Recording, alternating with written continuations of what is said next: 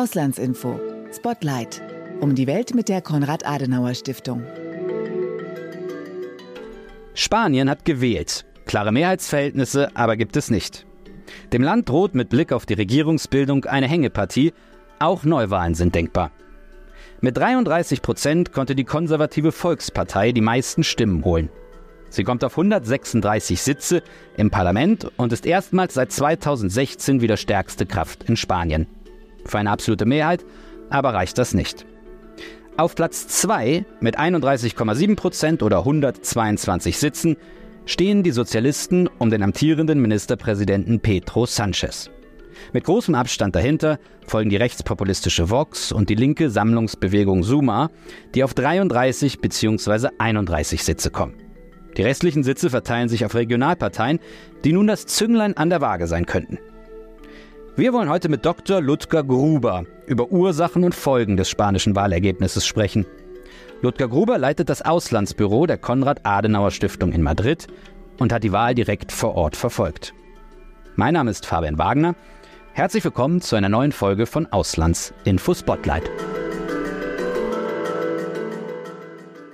Hallo Herr Gruber, vielen Dank, dass Sie sich unmittelbar nach der Wahl äh, in Spanien die Zeit nehmen für dieses Interview. Äh, wir wollen heute darüber sprechen, was sich aus der Wahl in Spanien schlussfolgern lässt. Bevor wir richtig einsteigen in unser Gespräch, lassen Sie uns mit einer kurzen Aufwärmrunde beginnen. Ich gebe Ihnen Teilsätze vor, die Sie spontan beenden. Einverstanden? Gerne. Dann legen wir los. Das Wahlergebnis bedeutet für Spanien Unsicherheit.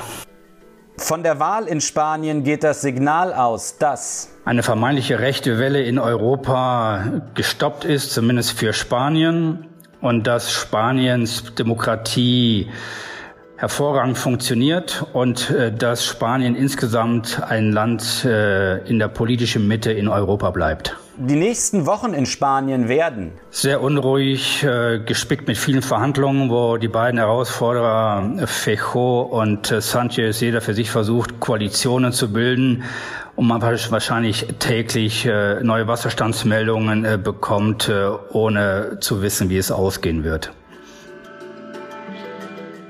Herr Guber, die äh, konservative Volkspartei, der Partido Popular, hat die meisten Stimmen geholt, die absolute Mehrheit aber äh, verfehlt. Selbst durch eine vorher viel diskutierte mögliche Zusammenarbeit mit der rechtspopulistischen Partei Vox würde es nicht reichen. Die Sozialisten des amtierenden Ministerpräsidenten Pedro Sanchez wiederum landeten auf Platz zwei, aber auch der linke Block hat keine Mehrheit. Kann man sagen, dass es bei dieser Wahl eigentlich keinen Wahlsieger gibt? Also ich habe schon viele Wahlen verfolgen dürfen, aber selber eine derart paradoxe Situation erlebt wie dieses Mal. Als die Wahlergebnisse ausgezählt waren und bekannt wurden, konnte man sehen in den Parteizentralen der sozialistischen PSOE und der linken Sumar frenetischer Jubel, große Freude über das Wahlergebnis, obwohl gerade diese beiden Parteien letztlich in der Koalition auch verloren hatten und nicht mehr eine Regierung bilden können. Gerade die linke Sumar hat um die 700.000 Stimmen verloren gehabt. Auf der anderen Seite, der Wahlsieger, PP, war eher traurig, weil sehr schnell klar wurde, dass die PP keine Regierung bilden kann. Wir haben also die Situation, dass wir eigentlich mehrere Wahlsieger haben, die alle zugleich Wahlverlierer sind. Das ist ein bisschen schwer zu erklären und wirkt äh, widersprüchlich, aber genau so ist es. Bei den Parteien muss man auch ein bisschen unterscheiden. Wenn man jetzt nur die Parteien isoliert sieht, klar, BP hat deutlich gewonnen, selbst die PSOE knapp zugelegt, wie gerade angedeutet, die Sumar, die Linkspopulisten haben deutlich verloren. Aber auch Vox, worauf ja das ganze Ausland äh, geschielt hatte und genau darauf achtete, was sich dort entwickelt, hat signifikant verloren. Etwas mehr an Sitzen als an Stimmen. Das hängt mit dem Wahlrecht zusammen. Aber praktisch über Nacht ist äh, Vox praktisch politisch, machtpolitisch äh, bedeutungslos geworden. Wenn ich noch jetzt nach Wahlsieger, Verlierer ergänzen darf, was Koalitionen angeht, da ist klar, die rechte Koalition ist nicht möglich. Selbst die Linke ist sehr, sehr kritisch. Und abschließend, wenn ich auf Spanien insgesamt gucke, muss ich sagen, Spanien ist insgesamt eher ein Wahlverlierer als ein Wahlgewinner. Herr Gruber, vielen Dank für die ersten Einschätzungen, speziell auf Vox, aber auch auf die anderen Parteien. Die Partei des amtierenden Ministerpräsidenten Sanchez, aber auch die PP, also die konservative Volkspartei, werden wir noch äh, genauer eingehen. Zur PP. In den Umfragen sah es für die äh, konservative Volkspartei zum Teil ja sehr gut aus. Warum ist es der Partei um den Spitzenkandidaten Alberto Núñez Feijo nicht gelungen, aus ihrem Startvorteil eine Regierungsoption zu machen? Und was bedeutet das jetzt für die Partei? Das ist wirklich bemerkenswert, denn wenn man das in der größeren Linie sieht, äh, war PP vor einem, vor 16 Monaten eigentlich fast am Boden und hat seitdem eine absolute Mehrheit in Andalusien geholt, hatte vor acht Wochen in den Regional- und Kommunalwahlen haushoch gewonnen und zwei Drittel eigentlich der Rathäuser und der Länderregierungen übernehmen können. Jetzt im Senat die absolute Mehrheit geholt und bei den Wahlen vorgestern 47 Sitze. Die Umfragen hatten noch eine Woche vorher eigentlich, wie Sie gesagt hatten, eine sichere absolute Mehrheit für PP äh, und Vox eigentlich vorhergesagt. Was ist passiert? Es gibt PP-interne Gründe und externe Gründe. Zu den zwei, drei PP-internen, wenn man Danach ist man immer klüger als vorher, aber ich glaube, Fecho hat einen entscheidenden Fehler gemacht. Die haben sich zu sehr auf die guten Umfragewerte verlassen. Fecho hatte in dem einzigen TV-Duell mit Sanchez sehr, sehr gut abgeschnitten und hat dann die Strategie gewählt, quasi, wie man im Fußball sagen würde, auf Ergebnis halten gespielt. Hat gesagt, ich riskiere nichts mehr, möchte keinen Fehler machen und hatte dann den Fehler begangen, ein zweites Wahlkampf-TV-Duell dem fernzubleiben und nicht äh, mitzumachen. Und diese Halteposition war äh, fatal. Hinzu kam, dass sich die PP wahlstrategisch und inhaltlich zu sehr darauf konzentriert hatte, den sogenannten Sanchismo abschaffen und abwählen zu wollen. Und in der Zeit ist aber unterlassen, mehr auch die eigenen Botschaften, die eigene Alternative, die eigenen Ziele ganz klar zu äh, kommunizieren. Herr Gruber, wenn ich da kurz intervenieren darf, können Sie den Begriff Sanchismo ganz kurz ganz kurz erklären? Äh, sehr gerne. Also Sanchismo ist vom Namen äh, Pedro Sanchez, so heißt er, der Ministerpräsident. Und das umschreibt jetzt weniger so einzelne Gesetzgebungsvorhaben aus der letzten Regierung, sondern mehr seinen Führungsstil, der sehr autoritär war. Er hat dann häufig auf ein Rechtsinstrument äh, gegriffen, das den parlamentarischen Ablauf verkürzte.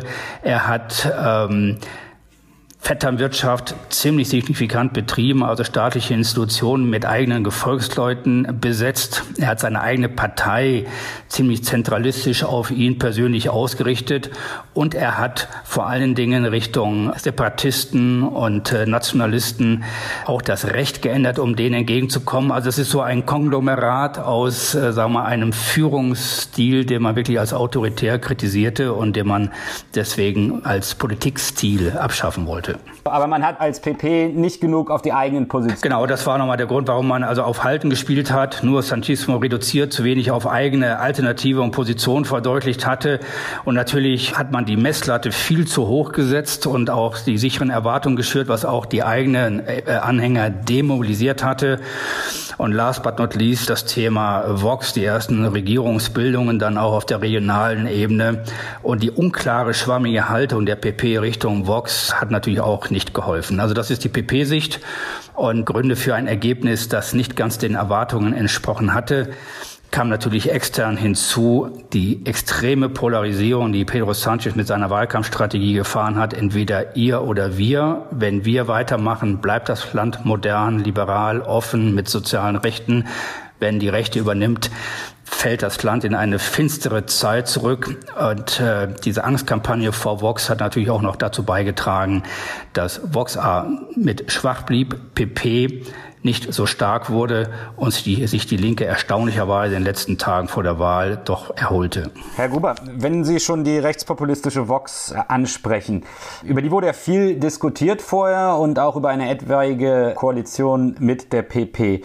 Nun hat die Vox im Vergleich zur vergangenen Wahl aber sehr, sehr deutlich verloren. Wieso äh, hat die Partei so schlecht abgeschnitten und was bedeutet das für die Zukunft? Ich glaube, das ist ein Punkt, den es sich auch noch in den nächsten Tagen lohnt, genau zu studieren, auch aus der Sicht, sagen wir mal, der deutschen Parteienlandschaft. Wie schafft man es eigentlich, eine Partei rechts von der Mitte ja, zu verkleinern und in ihrer Bedeutung zu relativieren. Das ist eine, eine Kernfrage in vielen Demokratien in Europa. Ich glaube, dass die PP es eigentlich bis dahin sehr, sehr gut gemacht hat. Sie hat nämlich sehr gelassen, souverän und selbstbewusst auf die sogenannte Bedrohung von rechts, was auch ihr Elektorat anbelangte, äh, zu reagieren. Also sie hat sich überhaupt kein Thema verbieten lassen. Sie hat Vox weitgehend ignoriert, also nicht praktisch in jedem Interview nach vorne ins Zentrum geschoben. Und weil ich sagte, dass die Wählerschaft nahezu identisch ist, haben sie eben auch in ihrer Programmatik dieser Zielgruppe Angebote unterbreitet und permanent kommuniziert, ihr gehört eigentlich zu uns. Wir verstehen, dass ihr mit dem einen oder der anderen Entwicklung unzufrieden seid. Aber wir greifen das auf, wir nehmen das ernst, kommt praktisch in unsere große PP-Familie wieder zurück. Das war der strategische Ansatz, der ziemlich geholfen hatte. Dann hat natürlich Vox selber auch zu seinem eigenen Niedergang beigetragen, indem es sich in den letzten Wochen immer mehr radikalisierte und damit dem Argument von Sanchez, es sei eine Gefahr, ginge von Vox aus, natürlich auch nochmal indirekt mit befeuert und unterstützt. Und ein letzter Grund, der wirklich dann auch wahlentscheidend war, äh, man muss wissen, dass Vox vor allen Dingen ein entschiedener Gegner der autonomen Regionen ist. Also die Partei ist auch sehr stark geworden damals, als die Separatisten Katalonien äh, abzuspalten versuchten von Spanien. Und eine Wahlkampfaussage war, die separatistischen Parteien für illegitim erklären zu wollen, wenn Vox an die Regierung kommt. Und das hat der Linken, die Sozialisten in Katalonien mindestens 13 Mandate plus beschert. Und das waren genau die Summe, die jetzt praktisch der Rechten fehlte, um die Regierung zu übernehmen. Also dieses Konglomerat an Gründen hat dazu geführt, dass Vox eigentlich äh, deutlich schwächer abgeschnitten hatte, als äh, viele befürchteten. Und wenn wir mal auf die spanische Linke schauen, auch die ist ja geschwächt nach der Wahl. Was könnte diese Schwäche für die Linke in Spanien bedeuten? Das ist äh, äh wirklich bezeichnend. Die Regional- und Kommunalwahlen haben gezeigt, dass die linke Podemos, so hieß diese linkspopulistische Kraft, die ja damals nach der Wirtschafts- und Finanzkrise 2008 entstanden war, eigentlich der Hauptgrund für die Wahlniederlage der Linken gewesen ist. Das hängt mit einer Reihe, Sie hatten das vorhin schon angedeutet, äh, sozialpolitischen Gesetzen äh, zusammen, die eigentlich die Mehrheit der Bevölkerung gegen sich aufbrachte. Ein sehr dogmatischer, radikaler Feminismus, der drei Viertel der Frauen gar nicht mehr ansprach und sich nicht repräsentiert fühlten. Dann äh, Dinge wie dieses Sexualstrafrecht oder LGBTQ, also viele Punkte, wo eigentlich die spanische Gesellschaft insgesamt gar nichts dagegen hatte, die aber in ihren Übertreibungen, in den Eingriffen auch in das Leben der Einzelnen als nicht mehr akzeptabel erschienen. Deswegen war Podemos so verbrannt eigentlich schon als Begriff, als Marke, als Partei. Selbst die Ministerin Irene äh, Montero als Galionsfigur, dass vor dieser Wahl jetzt, vor der Nationalwahl, eine neue Bewegung entstanden ist, die heißt Sumar, übersetzt so eine Art Sammlungsbewegung der Linken. Und die kommunistische ähm, Arbeitsministerin Yolanda Diaz, eine sehr charismatische Figur, hat äh, es dann doch geschafft, die Linke hinter diesem Wahlbündnis zu vereinen, aber Podemos und Montero quasi von der Bildfläche verschwinden zu lassen. Und trotzdem, trotz aller dieser Bemühungen, haben sie halt 700.000 Stimmen verloren, weil die Linkspopulisten eigentlich gleichgesetzt werden mit dem allem, was man als, als Schlechtes empfunden hatte in den vergangenen fünf Jahren. Eine völlig konträre Wahrnehmung zu dem, wie man in Deutschland auf die Linke guckt, wo was ja immer als Referenzmodell und als Erfolgsmodell gesehen wurde. Was heißt das jetzt für die nächste Zeit? Sollte Pedro Sanchez es gelingen, eine Regierungskoalition zu bilden, ist das Sumar relativ gesehen die größte dieser ganz kleinen Gruppen. Die anderen sind ja nur kleine Splitterparteien. Aber wir haben jetzt hier ein weiteres Paradoxon. Die sind geschwächt und werden, weil sie geschwächt sind, ihren Preis für eine Koalitionsteilnahme nochmal deutlich erhöhen. Wir müssen also damit rechnen, dass Pedro Sanchez noch weiter nach links gehen muss in der Regierungspolitik, wenn er überhaupt eine Koalition äh, zusammenbringen will. Und das ist im Hinblick auf EU-Ratspräsidentschaft und andere Themen kein gutes Zeichen, wenn ich mir diese Wertung erlauben darf. Da würde ich gleich noch äh, eingehen auf die EU-Ratspräsidentschaft. Aber ganz kurz jetzt nochmal anknüpfen an die mögliche Regierungsbildung. Der Spiegel schrieb am Montag, Sanchez habe bessere Chancen als andere Kandidaten, erneut zum Ministerpräsidenten gewählt zu werden, da er anders als die Konservativen mit fast allen Regionalparteien paktieren könne, wie schon in der bisherigen Regierung. Die Verhandlungen, so der Spiegel, dürften jedoch noch komplizierter werden als 2019. Der Grund? Selbst wenn es Sanchez gelingen würde, die Regionalparteien für sich zu gewinnen, wäre er noch auf die Enthaltung der radikalen Separatisten um den katalanischen Separatistenführer Puigdemont angewiesen, wenn er Ministerpräsident werden will. Für wie realistisch halten Sie diese Option? Also was glauben Sie, wie geht es in Spanien weiter? Wird Sanchez eine Regierung auf die Beine stellen oder sehen wir Neuwahlen? Er wird jeden Preis bezahlen, damit das gelingt. Da hat der Spiegel in dieser Analyse recht. Selbst die gesamte Koalition von bisher ist unter der nötigen 176er Marke, die man braucht, um eine absolute Mehrheit zu bekommen. Aber jeder kann ahnen, wie problematisch das ist, jetzt diese Jungs per Catalonia oder Puigdemont, dieser äh, der Name ist ja, glaube ich, etwas bekannter, der noch praktisch verfolgt wird, per Haftbefehl, diese Gruppierung jetzt mit in die Regierung mit hineinzunehmen. Und der Preis wird erheblich sein. Aber ich glaube, Sanchez wird bereit sein, den zu bezahlen. Man muss dann einen Punkt jetzt sehen, Puigdemont hat jetzt schon verlangt, ein Referendum, was illegal ist. Also er möchte praktisch das ganze Katalonien-Thema, und wenn ich mir diesen Einschub erlauben darf, war eigentlich gar nicht mehr so im Fokus in Spanien bis vor ein, zwei Jahren. Und durch dieses Wahlergebnis kocht ein Thema wieder konfliktiv hoch, das eigentlich nicht mehr, sagen wir so, so brisant gewesen war. Und das ist auch ein weiteres Ergebnis dieser Wahl, das äh, besorgniserregend ist. Denn rein politisch haben die Separatisten ja auch erheblich an Stimmen verloren in Katalonien. Das muss man ja auch sehen. Also politisch gibt es eine Mehrheit in Katalonien, die gar nicht mehr diese komplette Trennung will. Aber durch dieses knappe Ergebnis werden jetzt die Separatisten, vor allem die Radikalen unter den Separatisten, jetzt mit einer Macht ausgestattet, die weit über das hinausgeht, was eigentlich noch als repräsentativ äh, zu bezeichnen ist. Also Sanchez wird alles versuchen, wird es wahrscheinlich auch schaffen wenn beide Seiten da oder alle Seiten da gut taktieren. Aber sollte das nicht gelingen, da wird es dann wahrscheinlich dann doch zum Jahresende Neuwahlen geben. Aber zunächst mal werden Sie es sicherlich versuchen. Herr Gruber, äh, darf ich eine äh, ganz naive Frage stellen, beziehungsweise eine vielleicht aus sehr deutscher Perspektive? Warum steht die Option große Koalition in Spanien überhaupt nicht zur Debatte? Ja, ich lese häufig äh, auch in den Medien, das habe mit der Polarisierung seit dem Bürgerkrieg 36 bis 39 zu tun. D natürlich historisches spielt immer in die Gegenwart rein. Aber ich erkenne auch eine Reihe von gegenwärtigen Gründen, warum die so polarisiert sind, dass es aktuell einfach undenkbar ist. Also die, die, die fünf Regierungsjahre haben Projekte hier vorangebracht, die so diametral dem entgegenstehen, wie auch die Konservativen oder Mitte rechts einfach denken, dass das nicht mehr zusammenpasst. Und zwar geht das sogar ein bisschen tiefer das Menschenbild, das Gesellschaftsmodell, das Staatsverständnis, das Wirtschaftsverständnis. Und äh, das ist so, so konträr, dass ich dann auch mittlerweile verstanden habe, warum man nicht einfach das so aushandeln kann, wie wenn ich eine Heizungspauschale überlege, ob ich da fünf Prozent mehr oder weniger gebe. Das ist im Bereich Technik. Aber wenn es wirklich da um, um die Grundlage geht, äh, Individuum versus Gesellschaft, dann äh, hört der Spaß irgendwo auf und dann werden so Grundwerte berührt, die man nicht einfach mal so wegverhandeln kann. Hinzu kommt, dass jetzt gerade Pedro Sanchez so äh, seine PSOE radikalisiert hat, während Fejo ja Angebote unterbreitet hatte an die PSOE, ob wir nicht eine große Koalition machen oder vielleicht unterhalb dieser Schwelle einige sogenannte Pakte, Verträge schließen, die für Spanien wichtig seien. Also ohne Sanchez würde ich glauben, dass eine große Koalition sogar denkbar wäre, aber mit ihm in der jetzigen Konstellation eben nicht.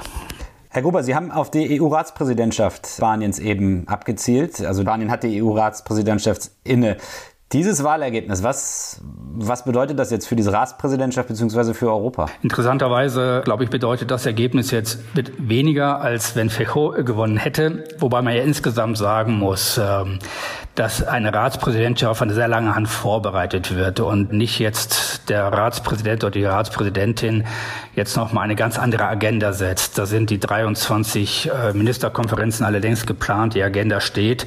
Also selbst mit Fejo hätte sich nicht, nicht dramatisch viel verändert. Jetzt hat man eine personelle Kontinuität. Sanchez ist ja seit heute ein sogenannter geschäftsführender Ministerpräsident. Sein ganzes Team bleibt, die auch diese äh, Ratspräsidentschaft mit vorbereitet haben.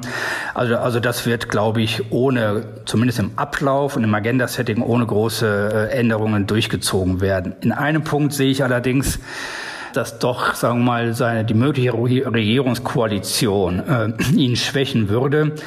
Ich glaube, im Oktober steht das ganz, ganz schwierige Thema der neuen Fiskalregeln an. Also weg von diesem bisher relativ freien Geld ausgeben hin zu mehr Haushaltskonsolidierung, neuen Haushaltsregeln, zurückkehren auch zu gewissen äh, Obergrenzen, was Verschuldung angeht.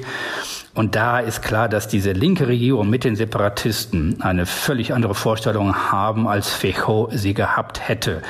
Und da kann sein, dass er mit einem Verhandlungsmandat reingeht, das für Europa schwierig wird und vor allen Dingen den Gegensatz in dem Punkt zwischen Spanien und Deutschland wieder vergrößern wird, weil wir Deutschen ja doch ein höheres Interesse haben, dann an gewissen klaren Haushaltsregeln und keine Vergemeinschaftung äh, von Schulden eigentlich akzeptieren wollen. Herr Gruber, dazu noch mal die Frage, weil Sie gesagt haben, mit Feijóo hätte sich vielleicht mehr geändert. Äh, das zielt aber wahrscheinlich gar nicht so auf Feijóo, sondern die möglichen Koalitionspartner Vox, oder? Weil vielleicht können Sie uns so sagen, wie wäre dann eigentlich der Unterschied zwischen Sanchez und Feijóo zum Beispiel zu so Schlüsselfragen wie Ukraine?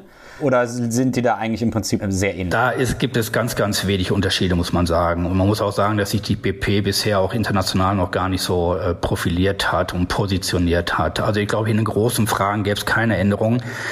Äh, mein Hinweis bezog sich nur ganz, ganz gezielt auf diese Fiskalpolitik, weil doch, äh, sagen wir mal, die PP insgesamt, und das sieht man auch, dass sie nicht rechts ist, sondern wirklich auch Mitte, eine solide Haushaltspolitik, durchaus auch eine äh, wirtschaftsanreizverträgliche Wirtschaftspolitik äh, betreiben wollte, weil die der Auffassung sind, dass Spanien unbedingt seine Produktivität steigern muss, an Wirtschaftskraft wieder hinzugewinnen muss. Sie lebt auch sehr von den europäischen Geldern, Next Generation EU-Fonds und von einer Schuldenpolitik.